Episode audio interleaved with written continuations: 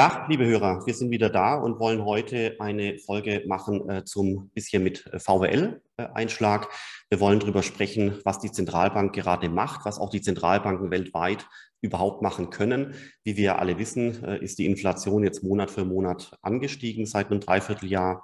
Äh, andere Leute sagen sogar, dass die Inflation ja die echten Preissteigerungen noch unterschätzen, weil eben zum Beispiel Häuserpreise äh, nicht mit reingerechnet wurden und ähnliches. Jetzt versucht die EZB und andere Zentralbanken auch hier dagegen zu steuern mit einer sogenannten Zinswende. Äh, in den Medien wird darüber auch schwadroniert, dass das jetzt quasi alles verbessert und jetzt endlich mal das alles sich zum Guten wendet. Darüber kann man streiten. Und diese Dinge wollen wir heute einfach mal aufgreifen. Simon, wie ist deine Meinung zu dem Thema? Und danach äh, sage ich dann gerne meine.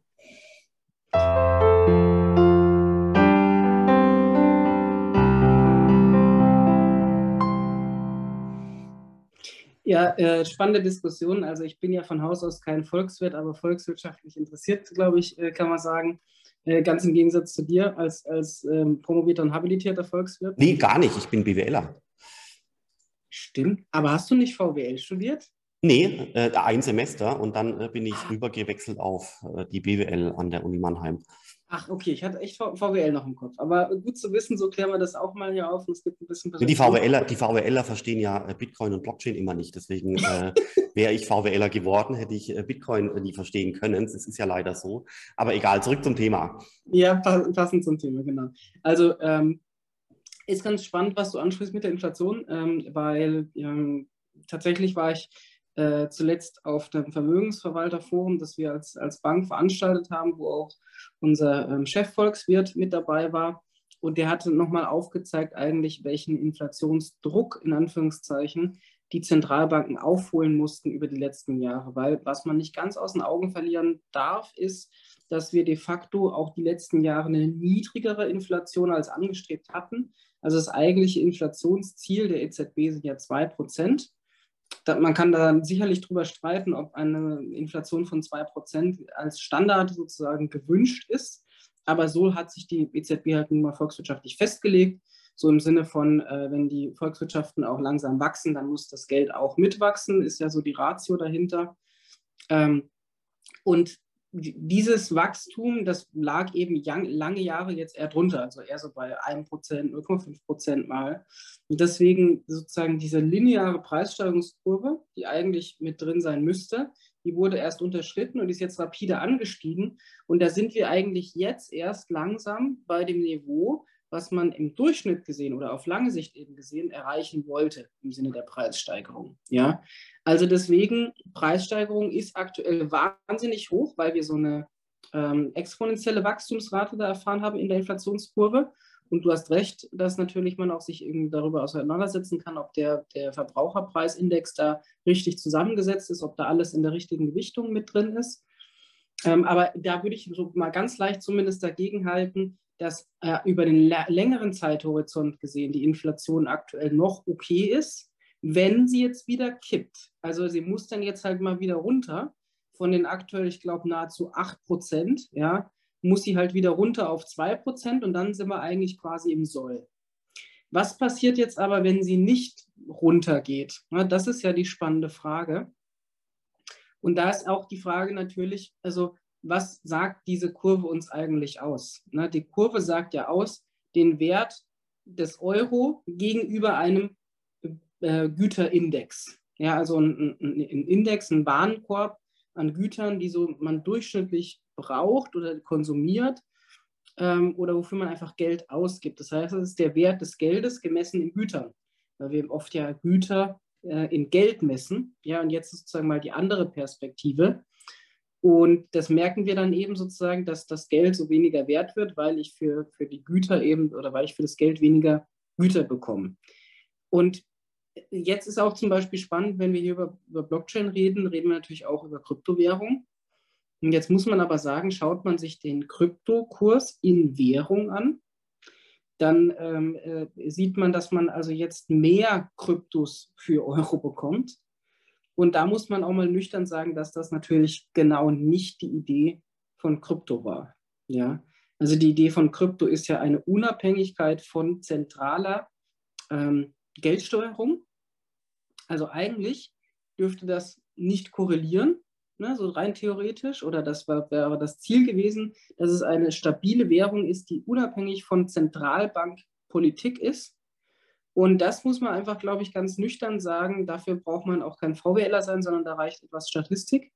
Dass es leider eine relativ hohe Korrelation gibt, also würde ich jetzt mal spontan sagen, müsste man dann wirklich mal statistisch untersuchen, aber ich glaube schon, es gibt eine ähm, starke Korrelation äh, zwischen der, äh, also eine indirekte Korrelation zwischen der ansteigenden Zinskurve und äh, den fallenden Kryptokursen, zumindest äh, Stand heute. Ja, klingt, also wäre intuitiv, ähm, müsste man tatsächlich mal analysieren, glaube ich aber ehrlich gesagt nicht. Also ich glaube, der, der starke Abfall der Kryptokurse jetzt in den letzten zwei Monaten ist ja eigentlich eher entstanden durch äh, Deleveraging auf äh, voller Breite mit diversen Kryptofonds, äh, die sich Gelder geliehen hatten, um andere Kryptowährungen wiederum zu kaufen. Und all das ist jetzt quasi wie so in einem Luftballon ein bisschen zusammengeschnurrt. Der Luftballon ist ja nicht leer, sondern der Luftballon ist jetzt nicht mehr so prall gefüllt, ein bisschen Luft raus. Das ist für mich eigentlich der wahre Grund, äh, nicht so sehr die Zinserhöhung. Die Inflation, wie du gesagt hast, äh, ist tatsächlich bei 8 Prozent. Und selbst wenn sie falsch berechnet ist, ist es ja umso schlimmer, weil wäre sie korrekt berechnet, wäre sie vielleicht schon bei 10 oder bei 12 Prozent. Also wenn dann unterschätzt äh, die Inflationsrate ja die echte Preisentwicklung.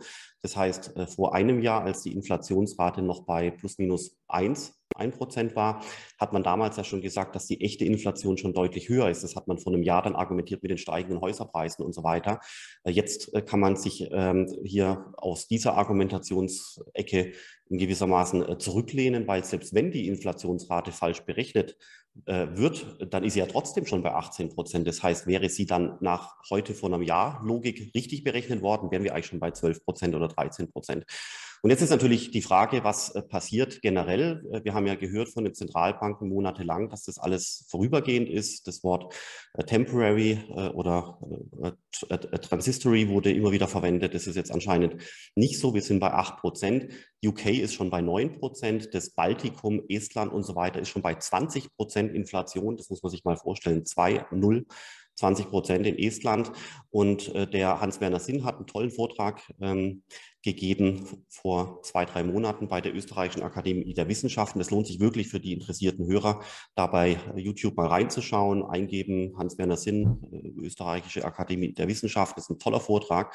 Und da hat er auch gesagt, dass die äh, Steigerungen der, die Preissteigerungen zukünftiger Art heute eigentlich schon angelegt sind, nämlich durch Reshoring, das heißt äh, Entflechtung von globalen Produktionsketten. Das heißt, wenn Arbeit zurückverlegt wird nach Europa oder nach Amerika, dann geht das natürlich einher mit Preissteigerungen, weil hier die Löhne äh, höher sind. Äh, das führt zu Preiseffekten. Dann haben wir eine äh, Besinnung äh, zurück äh, zu Commodities. Wir haben die Energiekrise durch die Ukraine. Wir haben eine potenzielle Nahrungsmittelkrise auch durch die Ukraine und Russland. Das wird alles zu Preissteigerungen führen nach seiner Lesart. Und dementsprechend kann man das auch, steht in seinem Vortrag, dann eben schon ableiten durch die sogenannten Produzentenpreise. Das ist quasi in der Produktionskette die vorgelagerten Preise. Die sind jetzt jüngst gestiegen um 33 Prozent im Vergleich zum Vorjahr. Und der Hans-Werner Sinn hat auf einer Folie sehr schön dargelegt, dass diese 33 Prozent sich übersetzen in die uns bekannte Inflationsrate und zwar mit zwei, drei Monaten äh, Verzögerung und zwar mit einem Anteil von ungefähr 40 Prozent. Ja, wenn ich jetzt ungefähr 33 Prozent nehme, mal 40 Prozent, äh, dann lande ich äh, bei einer Inflationsrate im September, die jenseits der 10 Prozent ist. Ich glaube, da werden wir uns einpendeln und äh, ich glaube auch, dass wir jetzt eine, ein Regime haben werden über die nächsten Jahre von 10 Prozent äh, und mehr. Wenn das einige Jahre passiert, dann äh, hat da eben die Zentralbank die Chance, die ganzen Schulden in Europa und Dollar in realer Notation quasi zurückzuführen. Das Geld wird entwertet und ich glaube, wir müssen uns jetzt schon durchaus einstellen auf eine relativ turbulente äh, Zeit. Und gerade vor dem Hintergrund eben jetzt nochmal kurz die äh, Formel aus der VWL, also so die Näherungsformel bedeutet ja, dass quasi wenn die Inflationsrate bei 8% ist und der Zinssatz bei 0%, dann findet eine Wertvernichtung statt von 8% pro Jahr. Wenn die Inflationsrate bei 8% ist und die äh, Zinssätze bei ebenfalls 8%, dann gilt auch hier 8%, minus 8% ist null, dann hätte ich keine Wertvernichtung. Und das letzte Mal, als wir so eine hohe Inflationsrate hatten, vor ungefähr 40 Jahren, da bin ich geboren worden, äh, da äh, hatten wir eben auch schon eine, wie gesagt, hohe Inflationsrate, aber wir hatten gleichermaßen eben hohe Zinssätze. Das heißt, äh, das Delta ist dann null und dann tritt auch kein Wertverlust ein. Wenn wir jetzt bei 8% Inflationsrate sind und jetzt hebt die Zentralbank die Zinsen an von 0 auf 0,5, dann kann man das in den Medien natürlich als Zinswende deklarieren. Einverstanden, es ist tatsächlich eine Zinswende, aber das Delta zwischen 8 und 0,5 ist ja immer noch 7,5. Ja? Das heißt, es ist eigentlich mathematisch, das wird man sehen, ein Tropfen auf dem heißen Stein. Das heißt, die Wertvernichtung pro Jahr ist immer noch 7,5 Prozent.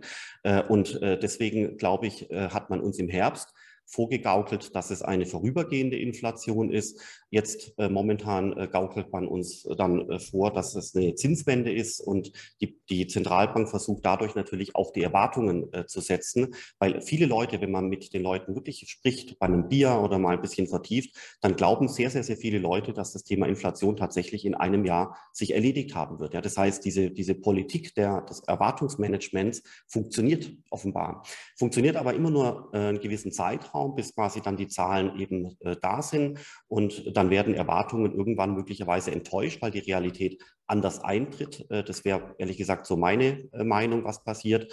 Und äh, irgendwann setzt sich dann vielleicht in einem halben Jahr oder in einem Jahr dann schon die Meinung in den Köpfen der Menschen durch, also über die gesamten Gesellschaften hinweg, dass man jetzt eben so langsam mit der Inflation leben muss, weil sie nicht mehr weggeht. Ähm, und ich glaube, dann werden wir sehen, dass dann auch Assetpreise wie Rohstoffe, ähm, Energie, Öl, Gold, Bitcoin, äh, Immobilien, Aktien und so weiter dann auch wieder deutlich anziehen äh, werden. Das, wie gesagt, ich bin jetzt kein äh, ausgebildeter äh, VWLer, ich habe es im Studium gehabt, und, so wie du ja auch, Simon, hat sich auch noch viel angelesen. Aber wenn man eins und eins zusammenzählt, dann kann man schon hier zu dieser Lesart kommen. Was ich auch noch spannend finde, äh, Simon, ist ja folgendes.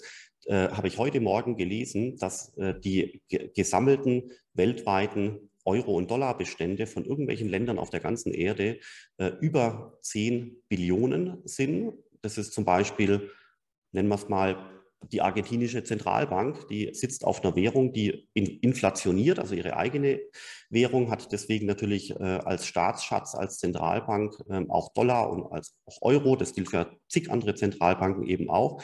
Und all diese Bestände entwerten jetzt, wie vorher schon gesagt, mit 8 Prozent pro Jahr was macht denn jetzt so eine argentinische Zentralbank oder die Zentralbank von Dubai oder Saudi-Arabien oder Singapur?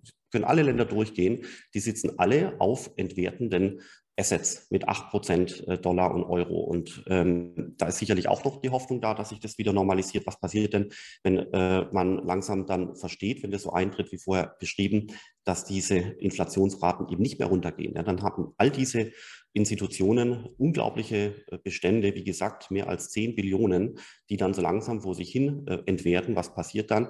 Die werden auch beginnen zu überlegen, äh, wo kann man denn theoretisch anderswo das Geld anlegen? Was kommt dann raus?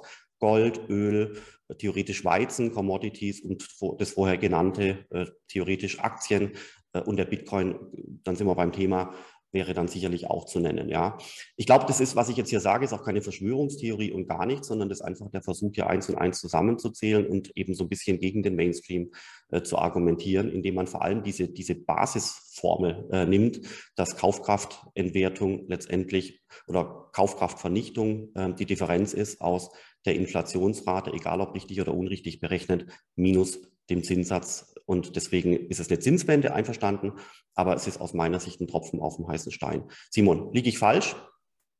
Was glaubst ja, du? Ja, also bezüglich des Kaufkraftverlusts auf keinen Fall. Also das ist ja einfach mal ein Fakt, kann man glaube ich sagen, dass in dem Moment, ähm, wo, wo, wo Menschen keine Zinsen auf ihr Geld bekommen und das Geld weniger wert wird, sie außer über wirklich Risikospekulationen, wo sie ja auch eine Risikoprämie tragen, ne, also da, da kriegen sie ja deswegen Ertrag, auch weil sie ein gewisses Risiko eingehen, dass da de facto Geld vernichtet wird. Also das merken ja vor allem, und das ist das, was ja wirklich dramatisch ist eigentlich an äh, Inflation, Menschen, die zum Beispiel von äh, äh, regelmäßigen Gehaltszahlungen, Rentenzahlungen äh, abhängig sind. Also deswegen ist ja Inflation so tückisch. Leute, die ihre Assets in, äh, ihr, ihr, Geld in Assets haben, die im Zweifel ähm, bisschen krisenbeständiger sind, ein bisschen leichter vielleicht äh, mit, mit der Trendwende mitgehen, die verlieren auf lange Sicht ja da einfach weniger Geld. Ja, Menschen, die halt wirklich von definierten, regelmäßigen äh, Zahlungen im Alltag abhängig sind,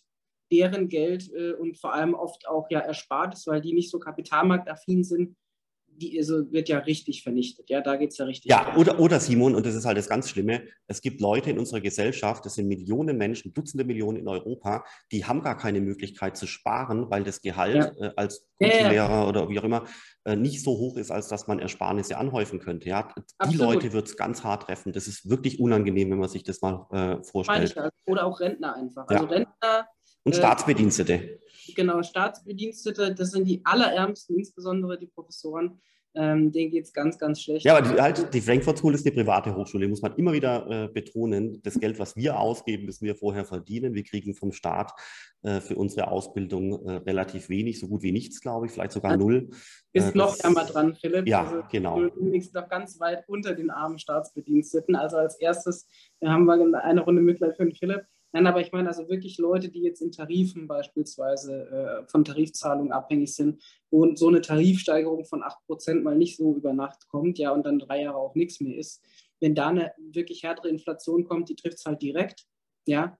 Und wenn da einfach parallel eben auch wirklich merklich die Kosten steigern, weil deren Kosten wirklich auch eins zu eins mit inflationsbezogenen Gütern zusammenhängen, also zum Beispiel eben täglicher Verbrauch, wirklich Benzin, ja, Leute, die keine großen Gehälter haben, aber zur Arbeit fahren müssen, das sind Leute, die es halt hart trifft. Ne?